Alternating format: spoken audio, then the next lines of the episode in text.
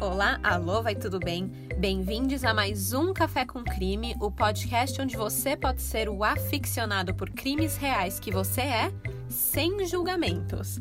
E esse episódio já vou começar dando uma informação que pode ser inútil para alguns, mas semana passada entramos em Leão e eu postei para vocês no Instagram e no Twitter o horóscopo criminoso com os leoninos mais matadores. E vou te contar que Leão, na verdade, é bem aquela coisa de cachorro que morde não late? Não, cachorro que late não morde? é o contrário. É, Leão não é tudo isso, não é tão matador assim não é tão rei da floresta, não. Mas os que causam, causam mesmo.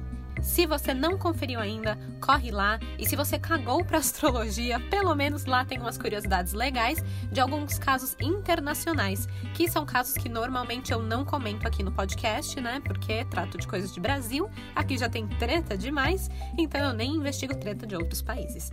Então, resumindo, todo mundo vai ver o horóscopo criminoso, ok? Ok. Bom, crimezeiros, é o seguinte: o caso de hoje é uma indicação. Pois é, os últimos dois ou três episódios foram indicações de vocês e elas continuam muito boas e relevantes, por isso, de novo, a voz de uma crimiseira foi escutada. Adoro a voz do povo. E a voz do povo pediu o massacre de Janaúba. E cá estou eu para vos falar desse rolê. A voz do povo aqui no caso é a voz da Mariana Pérez, que é uma crimiseira que foi lá no inbox e falou: "Por favorzinho, café, eu nunca te pedi nada, faz esse caso". então eu tô aqui para contar para vocês. E eu acho que esse vai ser o segundo massacre que eu vou falar aqui no Café com Crime. O primeiro eu falei lá em 2018, que foi o do Cine Oberdan.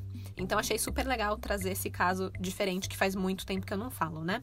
Super obrigada, Mari, pela indicação. Esse daqui era um caso que eu não conhecia novamente e, para ser bem sincera, foi muito emocionante essa pesquisa. Rolaram uns ciscos nos olhos aqui enquanto eu escutava os depoimentos de algumas das, das vítimas e algumas entrevistas. Então, se você for chorão, gente, já pega o lencinho, porque esse daqui é bem tenso. Eu escutei tudo que eu vou contar para vocês dessas fontes aqui, de uma reportagem do Fantástico, do Balanço Geral, do G1 e repórter Record Investigação, além do portal O Tempo e, obviamente, da minha best Wikipédia. Então, vamos começar do começo? Só para situar vocês, o massacre de Janaúba aconteceu no município que leva o mesmo nome, né? Janaúba, que fica no norte de Minas Gerais, e aconteceu em outubro de 2017. Tipo, faz pouquíssimo tempo. E, se eu não me engano, esse é o penúltimo caso de massacre escolar que aconteceu no Brasil. Porque eu acho que depois desse só teve de Suzano em 2019, se eu não me engano, tá? E isso também, né, considerando que você está escutando esse episódio em julho de 2020. Porque se você escutar isso no futuro, lá em 2040, sei lá, eu não garanto essa informação. Mas seria lindo, né? Imagina se daqui para frente nunca mais acontecer massacres, ia ser maravilhoso, um sonho. Isso se a gente sobreviver até 2014, né? 2040, quer dizer. Ah, louca, gente, tô muito louca. É... Mas voltando aqui. A cidade de Janaúba tem aí uns 70 mil habitantes, então ela é pequena. Ela fica no norte de Minas. Ela é cheia de trembão, pão de queijo, doce de leite, um cafezinho, né? Coisas que eu amo, gente. Minas é uma delícia. Eu adoro ir pro sul de Minas acampar porque tem umas montanhas muito bonitas, umas cachoeiras assim lindas de morrer. Mas lá no norte é um pouco diferente essa, essa, esse cenário, né, de Minas. A região de Janaúba, ela é bem quente, tipo uma média de 30 graus o ano todo, sabe? O bom é que tem bastante rio, bastante lago e parece ser um lugar bem gostosinho e bem calminho de se viver. E é nesse cenário que um dos massacres mais tristes e covardes da história do Brasil aconteceu.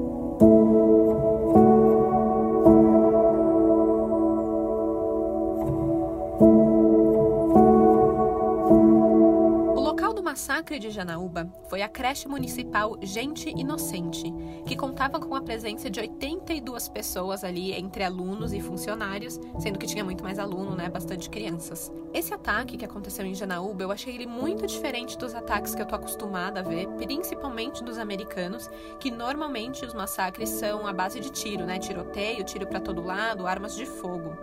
Mas esse daqui, ele foi um incêndio criminoso.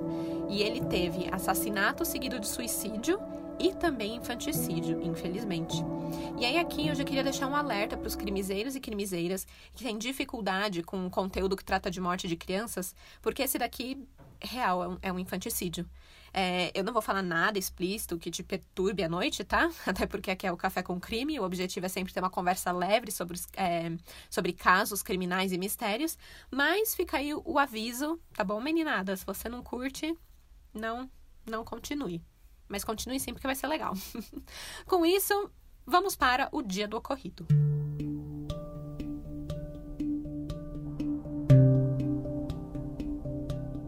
Na manhã de 5 de outubro de 2017, o vigilante noturno do Centro Municipal de Educação Infantil Gente Inocente, o senhor Damião Soares dos Santos, de 50 anos de idade, ele chegou à creche dizendo que ia entregar um atestado médico depois de entrar na creche, ele invadiu uma sala de aula onde dezenas de crianças, por volta dos 4, 5 anos de idade, estavam participando de atividades normais da escola, né? E aí ele trancou a porta e lançou combustível sobre várias crianças, funcionários e sobre si próprio. E aí pegou um fósforo e ó, tchic, botou fogo em tudo. De acordo com o delegado que atendeu o caso, é, ele disse que algumas testemunhas afirmaram que ele chegou a abraçar algumas crianças no meio das chamas. Como resultado dessa ação doidinha do Damião, o incêndio tomou conta das dependências da creche e ali no local morreram quatro crianças e outras dezenas de pessoas ficaram feridas. Quando todo mundo foi levado para o hospital, outras seis crianças acabaram falecendo, incluindo três professoras: é, de Abreu Batista, Jéssica Morgana e a auxiliar Geni Oliveira. Também o próprio agressor morreu e com isso temos um total de 14 mortes.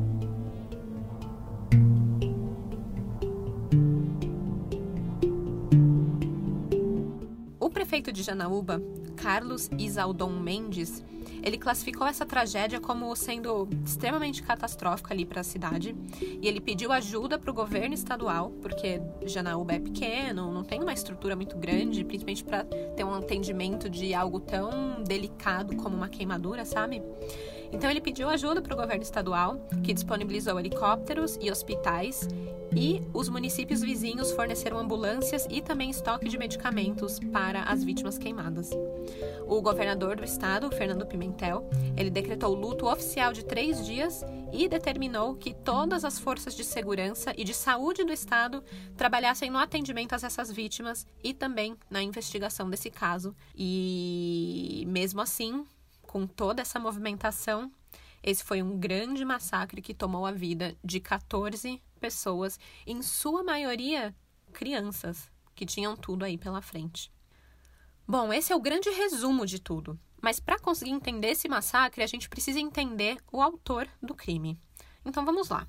O vigia Damião Soares dos Santos, ele nasceu em 21 de maio de 1967 na cidade de Porteirinha, que é bem ali próximo do município de Janaúba, então ele era local, cresceu ali, estava é, super acostumado com aquela região. Ele era o irmão caçula de sete mulheres e quatro homens. Ele veio de uma família pobre, bem humildezinha, mas eles eram super amáveis e super ajudadores um com o outro. A mãe de Damião fala que não existia pessoa mais carinhosa do que esse filho dela. É, ele era um indivíduo super discreto, de poucas palavras e também tinha poucos amigos. Mas os, aquelas poucas pessoas que conheciam ele diziam que ele era muito amigo, gente boa e super bacana. Além de ser o vigia noturno lá da creche Gente Inocente, ele também era sorveteiro e ele ficou conhecido por vender picolés que ele mesmo fazia para as crianças. O Damião ele era funcionário efetivo da prefeitura desde 2008 e, de acordo com o prefeito, o Carlos Isaldão, Isaldon Mendes, ele nunca apresentou qualquer tipo de problema ali para a instituição. Ele era um senhorzinho extremamente simples, simpático, e as crianças, na real, tinham até um carinho por ele. Óbvio que era pelo sorvete, né? o Damião, ele nunca se casou, ele nunca teve filhos, e ele morava sozinho em uma casa de dois cômodos, bem pequena e bem simples. Só para vocês terem noção de como ele era super de boas, tinha muito cara de tiozinho inocente. O nome dele nas redes sociais era Damião Picolé. Ai, gente, parece muito fofo, né? Mas aí, essa história toda de picolé e tarará me faz lembrar é, de um filme trash de terror dos anos 90, O Sorveteiro, sabe? Também tem vários outros filmes, não precisa ser só esse, que retratam aqueles caminhões de sorvete americano, sabe? Que tocam musiquinhas meio esquisitas, andando na rua para atrair as crianças. E as mães sempre falando que não é para confiar no tio do sorvete, tarará. Já viu essa trama, né? Pois é, elas estavam certas. O tio do sorvete externava uma vida aparentemente pacata e normal, mas não foi isso que os policiais encontraram na sua casa depois do ocorrido. De acordo com um delegado, a casa dele era totalmente insalubre e inóspita. Tipo, era tudo sujo, tudo bagunçado, a cozinha assim, um nojo. Cara, imagina o que não tinha dentro daqueles potes de sorvete, né? Quem comeu aquilo, como que não passou mal? Nas buscas que eles realizaram no imóvel também, os agentes da polícia encontraram anotações com textos super confusos, assim, que não dava meio que para entender nada, mas faziam referências ao Estatuto da Criança e do Adolescente. Além disso, uma nota da polícia chegou a falar que o Damião era obcecado por crianças. Eu achei bizarro, né? Porque quando você pensa em alguém obcecado por crianças, você imagina que ele tenha é, sei lá, fotos, é, coisas assim de crianças mais visuais, mas o cara tinha referência ao estatuto da criança e do adolescente, sabe? É meio bem, bem bizarro assim. A polícia também encontrou galões de álcool na casa dele. Mas assim, apesar de num primeiro momento parecer que foram desses galões que ele retirou o líquido para usar no incêndio, não foi o caso. Na verdade, esse álcool que encontraram lá na casa dele era usado na fabricação dos sorvetes, porque ajudava a acelerar o processo de congelamento da massa. E além do mais, o crime é, não foi cometido com álcool. Na verdade, ele usou gasolina lá para incendiar a escola. Mas isso não elimina a teoria de que o crime foi premeditado, né? Não é porque não encontraram gasolina na casa dele que ele não, não quer dizer que ele não planejou e que, sei lá, ele passou num posto no meio do caminho e pegou a gasolina num momento de loucura, né? Mas na verdade tem indício sim de que foi premeditado, porque dois dias antes do incêndio ele falou à família dele que ele iria morrer e queria dar aquilo de presente aos parentes. Uma das irmãs de Damião explica que talvez ele se sentisse um peso para a família porque ele tinha essa ideia de que eles queriam ver ele morto, que ele não era bem querido ali na família. Até por isso que ele saiu da casa da mãe e foi morar sozinho um tempo antes do ocorrido. A irmã também continuou afirmando que uma pessoa que fez o que ele fez não está certo da cabeça. Um homem que teve a coragem de fazer o que ele fez, que é tirar a vida dele de tantas criancinhas, não está certo da cabeça. E real, ele não estava certo mesmo da cabeça. De acordo com alguns, o gatilho para que Damião decidisse incendiar a creche naquele dia foi a cobrança incessante da diretora da creche, né, lá da gente inocente, por um atestado médico. Acontece que ele estava afastado da creche há três meses. Primeiro, por conta das férias de julho e agosto, e depois alegando que ele estava com problemas médicos. Então ele estava faltando muito no trabalho, só que ele não dava satisfação. Ele falava: "Eu não preciso dar atestado nenhum". E a diretora ligando, ligando, ligando, ligando, enchendo o saco. A mãe de Damião conta que ele reclamou que essa mulher estava ligando demais para ele e que isso deixou ele tão nervoso, mas tão nervoso que ele chegou a ponto de vomitar. Então, real, mano, não é normal, né? Não é normal isso. Esse gatilho emocional pode ter tido parte, né, desse surto, digamos assim, né, estresse e pressão do trabalho, mas com certeza não foi a única coisa. Acontece que 5 de outubro não é uma data qualquer, não é uma data aleatória. Em 5 de outubro de 2014, exatos três anos antes do ocorrido, o pai de Damião havia morrido. Desde então, o Damião nunca mais foi o mesmo. A sua irmã contou que o vigia vinha apresentando problemas mentais a partir desse evento traumático na vida dele.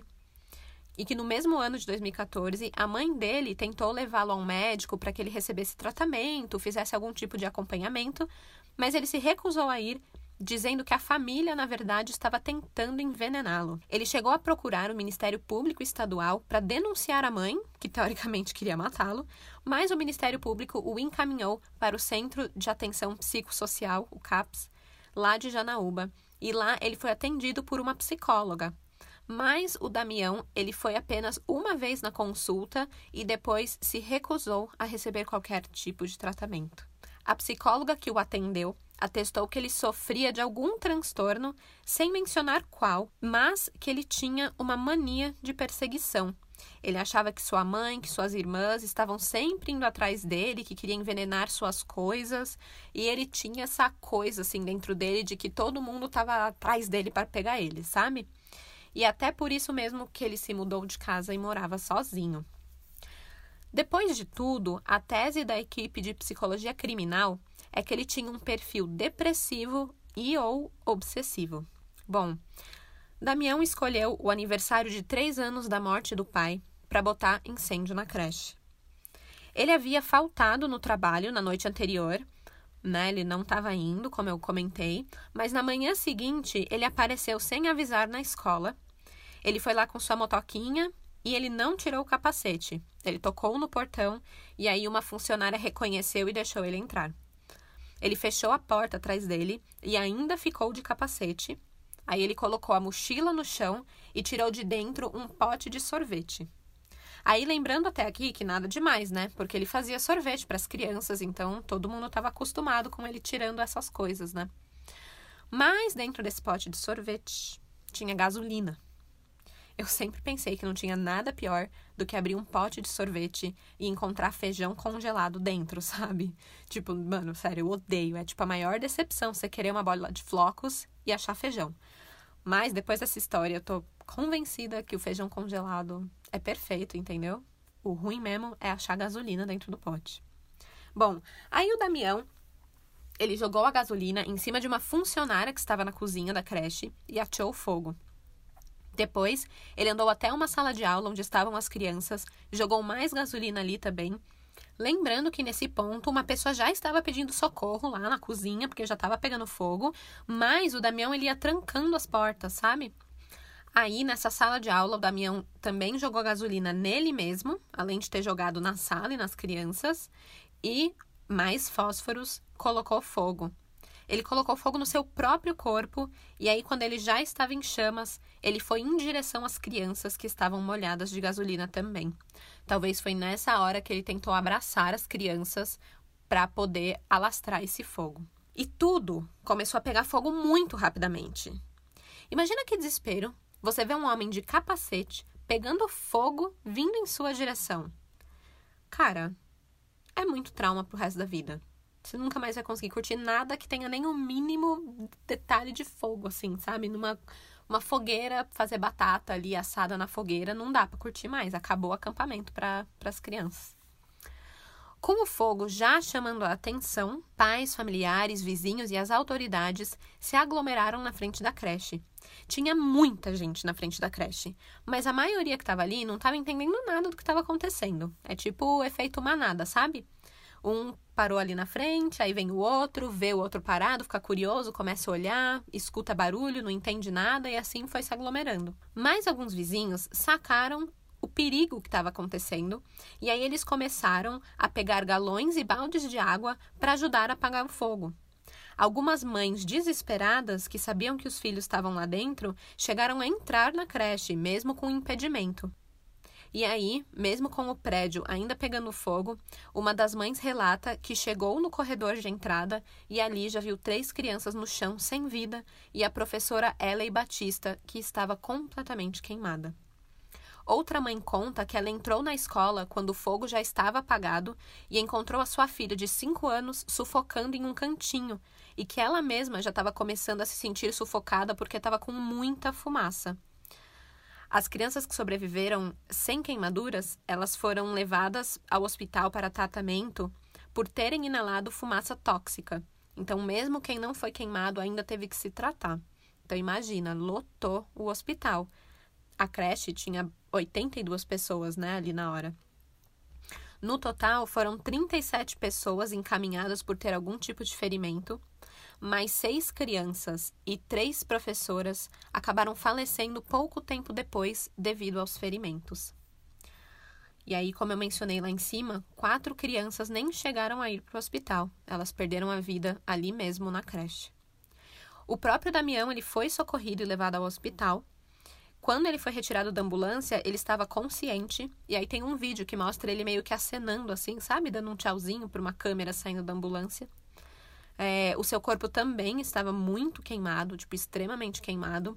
E, e acho que foi umas três horas depois ele já veio a falecer no hospital.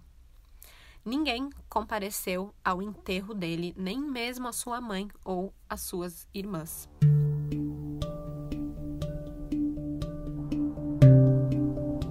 se já não bastasse tudo isso ser bem chocante, esse caso ainda tem alguns agravantes. O fogo foi muito devastador por alguns motivos. O primeiro é que a creche não tinha alvará de funcionamento do Corpo de Bombeiros. E cara, parece uma burocracia chata, mas não tem nada a ver, é realmente importante para evitar situações como essa. Alguns dos motivos pelo qual a creche não tinha o alvará é porque não tinha saída de emergência. Todas as janelas da creche tinham grades de proteção, que em vez de proteger, fizeram um grande estrago porque não permitiram que as crianças saíssem por ali. Um PM que chegou ao local no momento do incêndio, ele disse que viu em meio a toda aquela fumaça e aquela gritaria uma criança tentando sair pela janela, mas acabava ficando presa na grade. E a saída mesmo por porta era uma só, era uma entradinha de uma casinha pequena. Em momentos emergenciais, todos tentando sair pelo mesmo lugar, pela mesma porta, num corredor estreito, é tragédia na certa, né? Eu não sei quantos de vocês já escutaram o episódio 2 do Café com Crime, que é o Cine Oberdan, mas a tragédia lá teve esse mesmo problema e também foi um massacre bem. Puta, mano, é que esse caso foi um massacre muito tosco, muito da raiva, entendeu? Por ter tanta gente que morreu por não ter uma saída de emergência, sabe? Bom, outro agravante é que o teto da creche era de PVC, que é um material altamente inflamável. O PVC ele ficou todo distorcido, sabe? Que nem um plástico queimado, e acabou desmoronando em cima das crianças. Nas fotos que a gente vê um, do crime, logo depois de que tudo queimou, dá pra ver que o teto parece que derreteu mesmo, fica tipo um plástico mole caindo assim até o chão. Eu não sei aqui quem já encostou em plástico queimado, mas é horrível. É bem horrível. Eu pisei numa sacola derretida uma vez e, tipo, Jesus Cristo, o bagulho gruda, gruda em você, gruda na pele, assim, que nem Super Bonder. E também tem outros elementos altamente queimáveis dentro de uma creche, né? Tipo, tem papel, tem livro, tem caderno, tem o colchão onde as crianças faziam sonequinha da tarde. Enfim, essas coisas aí que fogo adora. E para piorar a situação, não tinha extintor de incêndio na escola. Não é bizarro?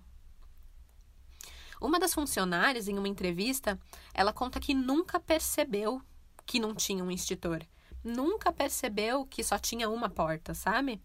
É, é tipo aquele, aquela coisa que a gente só percebe a importância realmente depois que acontece alguma coisa trágica. Mas aí você pensa, ah, mas ela era professora, né? Ela não tinha obrigação de estar tá de olho para ver quantas saídas tem, quantos extintores tem. Né? Tem profissionais especializados para isso que perceberiam, certo?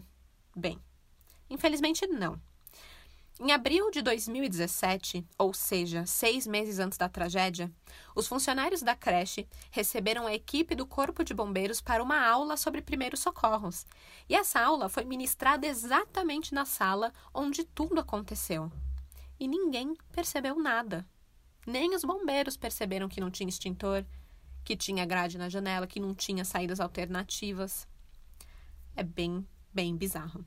Em uma reportagem do repórter Record Investigação de 2018, uma jornalista conversou com o prefeito da cidade sobre essas questões, né? Afinal, era uma creche pública, a responsabilidade era da prefeitura. E aí a jornalista vai perguntando, né, com aquele jeito de jornalista que eu adoro. E a resposta, mano.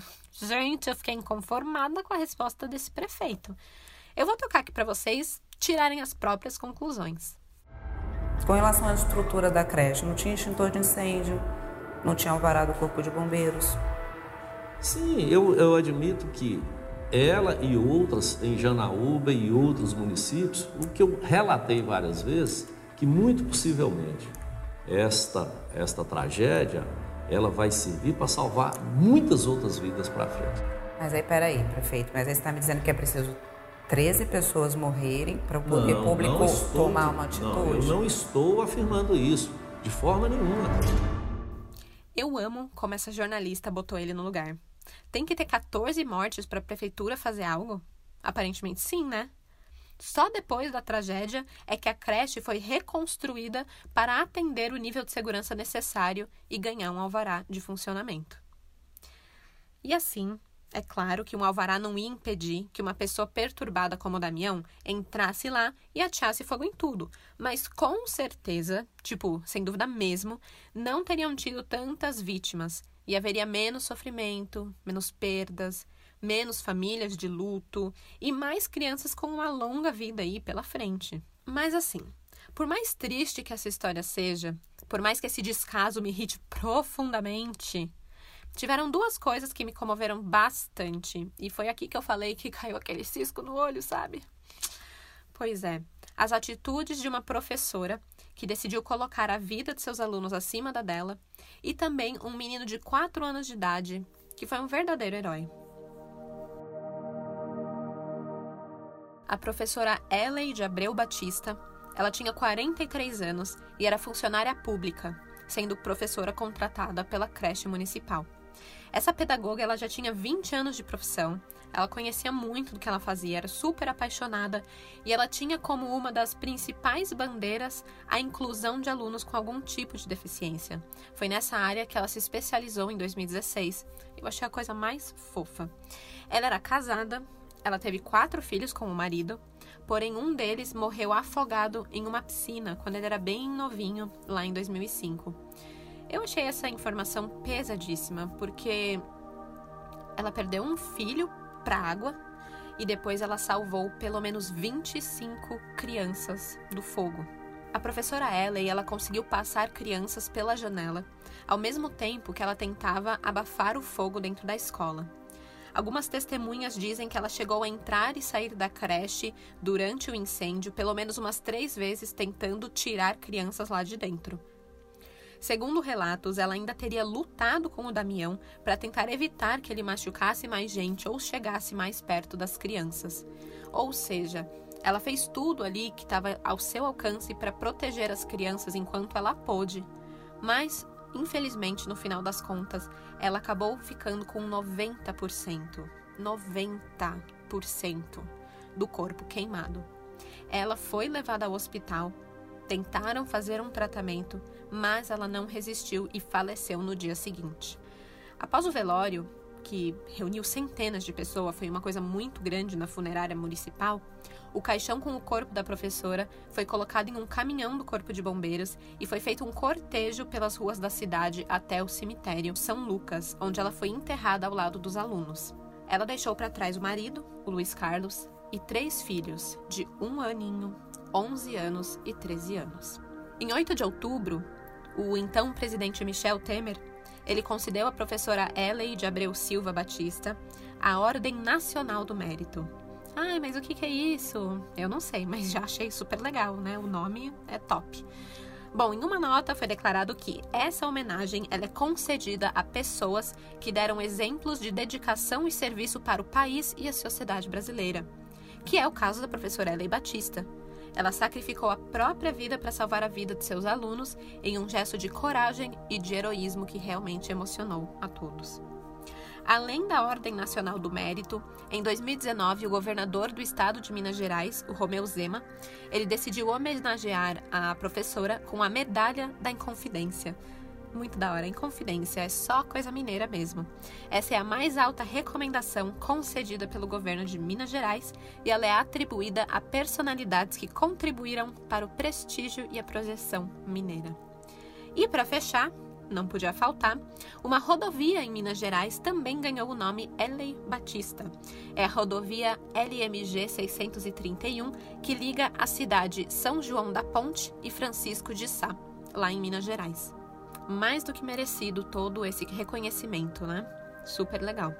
O segundo herói dessa história, gente. Ai, tô fazendo coraçãozinho aqui com a minha mão, porque é a coisa mais fofa do planeta. O segundo herói é um menino chamado Juan Miguel Soares, de 4 aninhos. Ele ficou conhecido como o mini-herói. Fofinho. Ele é tipo. Quero guardar num potinho esse menino. A fotinho 3x4 que eu achei dele, parece que ele tá sorrindo, assim, do fundo do coração, sabe? E eu achei tão fofo, porque normalmente ninguém sorri em foto 3x4, né? Aquela cara séria e tal. Mas ele parecia um fofinho. Bom, o Juan Miguel, ele era filho único e a mãe dele, a Jane Kelly da Silva Soares, ela conta que o menino era todo cheio de energia, era bem sapequinha, adorava jogar bola, brincar, mas que ele também era super carinhoso e dormia sempre abraçadinho com ela. A Jane Kelly conta que ela estava planejando mudar o Juan Miguel da creche, porque eles iam se mudar de bairro e não ia, né, ia ficar ruim ali de locomoção todos os dias. Mas não deu tempo. De acordo com um vizinho ali da família que estava observando a creche naquele dia, o Juan Miguel salvou uma coleguinha do incêndio lá na creche, mas quando ele voltou para dentro para buscar outro amigo, ele não conseguiu mais sair. Ele tentou sair pela janela também, mas não conseguiu, e ele acabou morrendo, de acordo com alguns, abraçadinho com esse amiguinho que ele tentou salvar. Então ele demonstrou assim que além de ser super carinhoso, ele também era super corajoso e eu achei a coisa mais lindinha uma criança ter essa noção de, de, de sacrifício, de ajuda, sabe? Claro que é muito triste que ele não deveria ter voltado, deveria ter é, se salvado e tudo mais, mas total colocou o outro na frente das próprias necessidades, sabe? Aí você já vê o caráter mesmo, é, é desde criança, né, meu? É desde pequeno.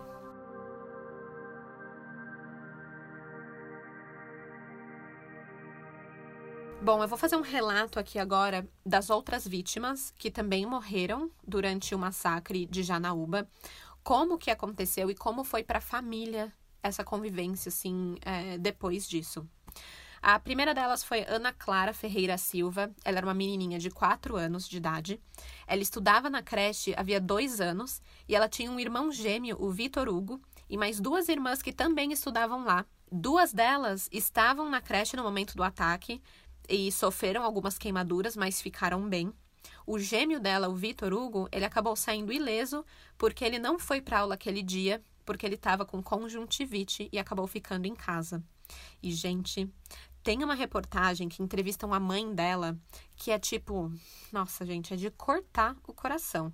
A mãe dela, ela conta que na hora do desespero ali, que ela ficou sabendo que a filha tinha morrido, ela ficou tão maluca porque não sabia lidar com aquela emoção, que ela começou a cobrar a sua outra filha né, a irmã da Ana Clara, que estava lá na creche naquele dia, começou a cobrar ela de por que, que ela não ajudou a irmã dela, por que, que ela não salvou a irmã. E aí a menina, gente, acho que o nome dela é Julie, Julie, se eu não me engano, ou Ludmilla. As duas irmãs é Julie e Ludmilla. Aí a, a, a Julia, ela vira e ela responde que ela tentou segurar a mão da irmã dela, da Ana Clara, mas que ela caiu e ela não levantava mais. E aí a mãe, contando isso, começa a chorar, falando que ela não percebeu que ela estava culpando a filha pela morte da outra, sabe? E aí a menina deita no ombro da mãe, assim, super dengosa, e começa a chorar também. Ai, gente, é muito triste. Tipo, sério, nesse momento não era nem cisco mais que tinha no meu olho, já era, era lágrima mesmo. É muito emocionante, é muito forte, sabe? E claro que depois a mãe percebeu, pediu desculpas, falou, tipo, é, que ela não, não notou que ela fez aquilo, foi puro desespero. Mas fiquei imaginando, né, uma criança de 3, 4 anos tentando ajudar a outra, também da mesma idade, a sobreviver, a sua irmã ali, puxar uma mão, a pessoa não, não conseguir. Pesado, gente, pesado demais. E ainda para complementar, a mãe da Ana Clara conta que ela morava muito próximo da creche. Então, quando ela ouviu barulhos e gritos vindo de lá, ela já saiu correndo e ela viu, né? Ela presenciou tudo aquilo e teve aquele desespero ali de entrar na creche e encontrar aquela cena caótica toda incendiada, né? Bom, continuando a lista aqui de vítimas, é, também faleceu naquele dia Luiz Davi Carlos Rodrigues, que era um menininho de 4 anos. Ele morreu no local mesmo também. Esse pequeno menino ele havia passado recentemente por uma cirurgia no umbigo é, e foi só por isso, por ele ter essa cicatriz, que ele foi reconhecido, porque o seu corpinho já estava bastante carbonizado.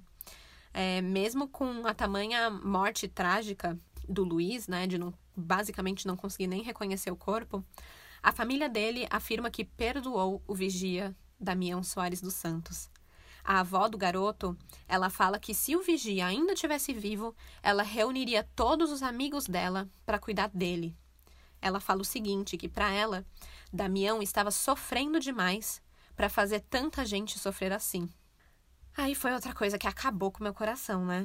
Porque assim, até eu ler o relato dessa avó, eu tava tipo mordida de raiva de um cara sem noção que entra numa creche e taca fogo em tudo, sabe? Mas essa avó foi muito melhor do que eu e me mostrou esse outro lado, né? É, do Damião. Não justifica a ação dele, claro, que ele ainda é um criminoso e foi uma ação extremamente horrorosa, mas realmente dá vida a esse outro lado da história, que era um homem que não estava normal, que estava perturbado, que estava surtado, que tinha os seus problemas, que estava sozinho com as suas paranoias, sem tratamento e sem cuidado, sabe? É foda demais. E aí eu, que não tenho, digamos assim, nada a ver com a história, tô morrendo de raiva, mas a avó, que acabou de perder um neto, que tá de luto, vira e fala que cuidaria dele, sabe? Nossa, gente, sério. Eu fiquei sem palavras. Simplesmente uau. Outra vítima foi Juan Pablo Cruz dos Santos, também de quatro aninhos, e ele também morreu ali no local. Ele não chegou a ser levado para um hospital, é, porque já tinha falecido. Uma tia dele conta que ouviu na rádio que uma creche estava pegando fogo no bairro do Rio Grande, do Rio Novo, e aí logo ela já entrou em desespero, porque os dois sobrinhos dela estudavam lá na creche Gente Inocente. Um deles era esse, o Juan Pablo, que morreu né, na hora, e o outro era Renan Nicolas Santos, de 4 anos. O Renan, ele foi levado a um hospital com queimaduras. Ele chegou a ser transferido de Janaúba para Montes Claros, para o hospital de lá, mas ele veio a falecer na noite do dia 5 de outubro mesmo. Outro que morreu ali no local foi o nosso mini-herói, que eu já contei para vocês, o Juan Miguel Soares Silva, de quatro aninhos, que morreu abraçadinho junto com um amiguinho, né? Outra foi uh, Cecília Davina Gonçalves Dias, era uma menina de 4 anos e ela teve a sua morte confirmada na tarde de sexta-feira, no dia 6. Ela estava em estado grave e acabou não resistindo aos ferimentos da queimadura. Na verdade, ela teve uma parada é, respiratória, ela chegou a ser dada como morta, mas aí ela foi reanimada, sobreviveu por mais um dia e acabou morrendo. Imagina o desespero desses pais. Yasmin Medeiros Salvino, de 4 anos, ela também faleceu no Hospital Santa Casa dos Montes Claros, também na sexta-feira, no dia 6. A professora Ellen Abreu Batista, de 43 anos, que foi aquela professora guerreira pica das galáxias, também faleceu logo em seguida. Uma outra aluna, a Talita Vitória Bispo de Oliveira Barros, de 4 aninhos. Essa menina, de acordo com algumas informações divulgadas pela Santa Casa de Montes Claros, ela teve 60% do corpo queimado e ela não resistiu aos sofrimentos e acabou falecendo no sábado, no dia 7, lá em Belo Horizonte. Ela foi uma das pacientes que, por estar com o corpo tão queimado e tão grave, foi transferido para um hospital especializado através de helicópteros e avião. Outro foi Matheus Felipe Rocha Santos, um menino de 5 anos. Ele ficou internado em Montes Claros desde o dia 5 até o dia 7. Depois ele foi transferido lá para Belo Horizonte de avião, mas ele estava com 50% do corpo queimado, estava inconsciente e entubado. Era bem grave a situação dele e ele acabou resistindo até o dia 9, segunda-feira, e então faleceu. A auxiliar de professora Geni Oliveira Lopes Martins tinha 63 anos. Ela ficou internada por um mês no hospital recebendo tratamento, mas morreu no hospital de Belo Horizonte no dia 6 de novembro. Outra foi a professora Jéssica Morgana, de 23 anos. Ela era professora lá da creche, tão nova, né, mas já estava seguindo a sua carreira. E ela faleceu no dia 4 de dezembro de 2017, após ficar internada na Santa Casa em, Monte Claros, em Montes Claros desde o dia do ataque. E a última vítima foi um menino de 5 anos que um, ah, não foi nomeado, mas ele permaneceu internado por três longos meses no hospital em Belo Horizonte, mas ele não resistiu e morreu no dia 11 de janeiro de 2018. Nossa, eu fiquei lendo essa lista e só pensando que. Meu. Como eu falei, normalmente os massacres são tiros, né? E pelo menos com o tiro a pessoa não sofre, né? Quer dizer, óbvio que sofre, pelo amor de Deus. Mas imagina você ficar internado três meses num hospital inteira com queimaduras no corpo. Tinha gente com 50%, 60% do corpo queimado. E você ficar lá naquela agonia, naquele sofrimento, cara. Putz, mano, é muito cruel isso que, o, que foi feito aqui nesse massacre, sabe? Muito mesmo. Bom, óbvio que um caso desses, com uma lista de vítimas dessas, que não é nada fácil de se olhar, ele ganhou grande repercussão a Prefeitura de Janaúba decretou sete dias de luto oficial na cidade em solidariedade às famílias afetadas pela tragédia. Em uma postagem no Twitter, o presidente, o Michel Temer, ele disse: Eu que sou pai, imagino que esta deve ser uma perda muitíssimo dolorosa. Espero que essas coisas não se repitam no Brasil. Lamento imensamente essa tragédia com as crianças em Janaúba, Minas Gerais. Quero expressar minha solidariedade às famílias. Além do nosso ex-presidente. A imprensa internacional também repercutiu muito a história do ataque lá na creche em Janaúba. A rede britânica BBB noticiou o fato, assim como a CNN e o The New York Times. É, e também o jornal argentino La Crônica. Cada um deles deu um destaque diferente para o caso, eu achei isso bem interessante. Alguns focaram no fato do autor do crime ser funcionário do local, o que foi um absurdo para os britânicos. Outros acabaram focando mais nos vídeos do caos que estava ali na frente da creche, né, com mais de 40 pessoas sendo movimentadas e levadas para o hospital. E outro jornal focou mais no próprio autor do crime, no vigia, de que ele teve um surto e cometeu um crime de tamanho covardia em meio à sua loucura.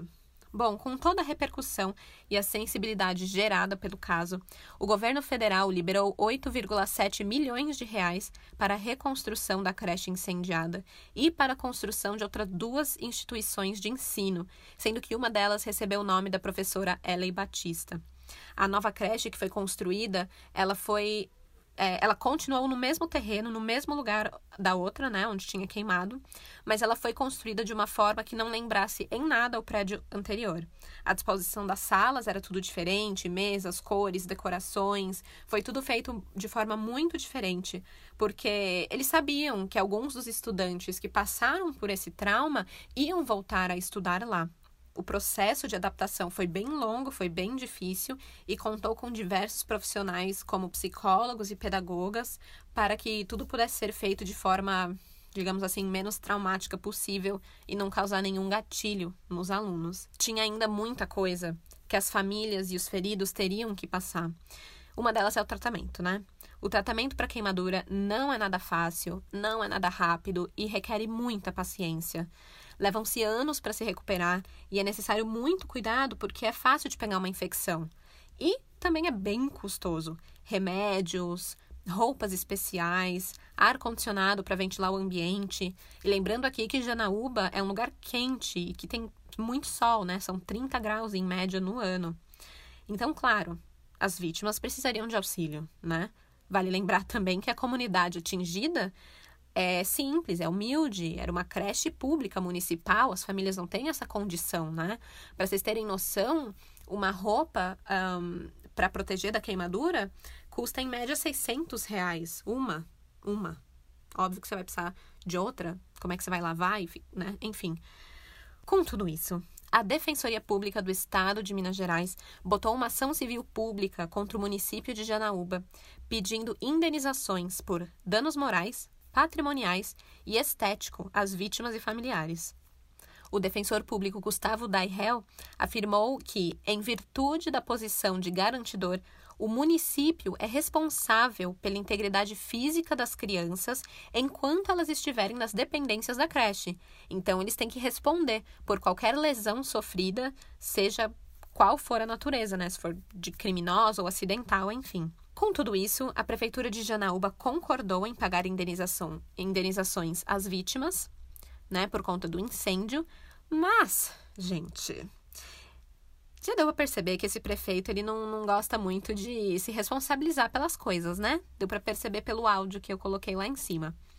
Bom, ele falou que ele ia garantir as indenizações, mas ele fez questão de ressaltar que o pagamento das indenizações não implica qualquer confissão ou declaração de que o município de Janaúba tenha agido com culpa ou de qualquer forma concorrido para o mencionado incêndio. Ou seja, difícil de admitir um erro, né, meu filho? Principalmente quando foi um errinho que custou a vida de tantas pessoas. Bom, até onde eu consegui encontrar informações, entre o ocorrido em outubro de 2017 e dezembro de 2018, crianças e professores que ficaram feridos e queimados por conta do ataque, mas sobreviveram, receberam da prefeitura 500 reais por mês de auxílio. Já a família das pessoas que morreram receberam mil reais por mês. Mas a partir de dezembro de 2018, ficou meio que indefinido, até onde eu entendi, né, se ia ter uma indenização definitiva e vitalícia. Parece que foi aprovado algo nesse sentido, mas eu não encontrei informações de quando ou quanto as famílias receberiam. Eu acho extremamente necessário. Teve uma menina que sobreviveu, gente, que ela teve 80% do corpo queimado. 80%. Você consegue imaginar 80%? Cara, é muita coisa. Ainda com o intuito de ajudar as vítimas, também foi criada a Associação de Vítimas da Tragédia de Janaúba, que é responsável por administrar todas as doações para as famílias. Com a repercussão grande do caso, acabaram vindo muitas doações na época. O presidente da associação é Luiz Carlos, o viúvo da professora Ellen de Abreu, Putz, gente, que casalzão da porra, né? Uma heroína que salvou a vida de pelo menos 25 alunos, e aí o marido que ficou para ajudar as vítimas que sobreviveram a ter alguma qualidade de vida. Eu achei incrível, tipo, bato palma para os dois mesmo. O Luiz Carlos, ele diz que com o dinheiro que ele recebeu de doações, a associação conseguiu construir uma casa e reformar outras 18 para adaptar o ambiente para as famílias, além de ajudar as que ainda estão em tratamento a ter acesso aos medicamentos e aos equipamentos necessários. Porém, o Luiz Carlos ele conta que agora a situação é outra, né? A associação já não tem mais grana assim, até porque quando a história vai morrendo na mídia, né? Para de entrar a grana. Mas é exatamente agora que as crianças elas entram numa segunda fase muito importante do tratamento também, que também é bastante crítica, que é aquela onde elas passam por cirurgias de correção, cirurgias plásticas, né? É, é um outro trauma também, né? É mais um tempo no hospital, é mais um procedimento. Portanto, as crianças de lá ainda precisam de ajuda, mas como eu já comentei, comunidade é muito humilde, não tem dinheiro, ainda mais para cirurgia pra, plástica. Plástica, da hora. Para cirurgia plástica, que é extremamente. É, é caro, né? É caro, gente. Ainda mais para lidar com pele, é bem complicado. Enfim, eles dependem de doações. E eu achei válido eu postar lá no Instagram e no Twitter os contatos da associação, caso vocês queiram ajudar. Claro que com a pandemia não tá fácil para ninguém, mas quem puder, doações são sempre bem-vindas para as vítimas lá de Janaúba. É, além disso, dos contatos da associação, eu também vou postar as fotos, como sempre, para vocês verem como que ficou a creche, quem foram as vítimas, também as marcas, as cicatrizes que elas ficaram. E também vou postar foto do, do tio do sorvete, né, do Damião, e aí, falando de rede social e tudo mais, gente, eu quero agradecer demais por todos os crimezeiros que se ofereceram para me ajudar nas redes sociais. Tipo, o que eu comentei no episódio passado foi basicamente só um, um desabafo e meio que uma brincadeira, um desabafo brincadeira. Mas eu fiquei muito feliz por a gente estar tá formando juntos essa comunidade meio que próxima, assim, que se ajuda. E vocês super vieram é, se prontificar e eu fiquei super feliz. Então, obrigado demais a todos. Ah, e ainda Antes de finalizar, eu quero dar um alô especial para o Carlos Bruno. Ele me mandou uma mensagem falando que depois que ele escutou o episódio do Maníaco da Cruz, ele até ficou com um friozinho na barriga. E é, tem casos que real dá um medinho, né? Eu vivo sonhando com os casos que eu pesquiso, mas normalmente não é pesadelo.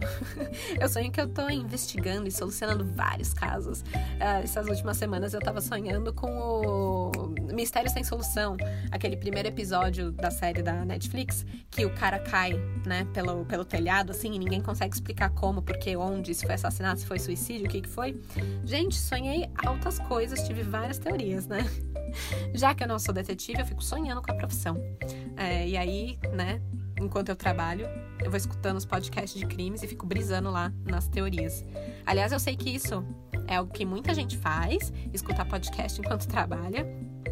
E uma que faz isso, que também me mandou uma mensagem super fofinha, foi a Catiane Basso e a Mariana Vargas. Elas trabalham juntas, é uma dupla crimiseira que sempre que tem uma pausinha de café ali durante o trabalho, elas se encontram para ficar comentando de crimes. E eu achei tão fofinho, gente. Quero muito colegas de trabalho assim também, para serem minhas duplas crimiseiras.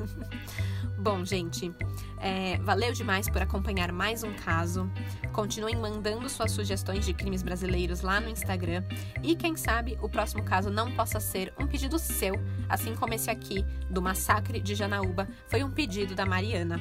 A Mari tem uma história muito comovente com violência doméstica e no perfil dela lá no Instagram, que é o arroba Mariana Pérez, ela tem um destaque chamado Denuncie, onde ela conta tudo o que aconteceu.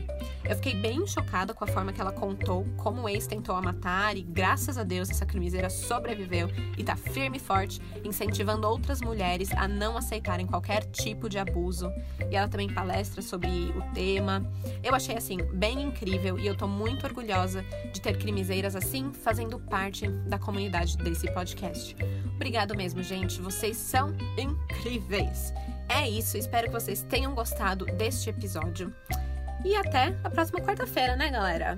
E até lá, lembrem-se: fiquem em casa quem puder, porque de desgraça já basta esse podcast. Tchau, tchau!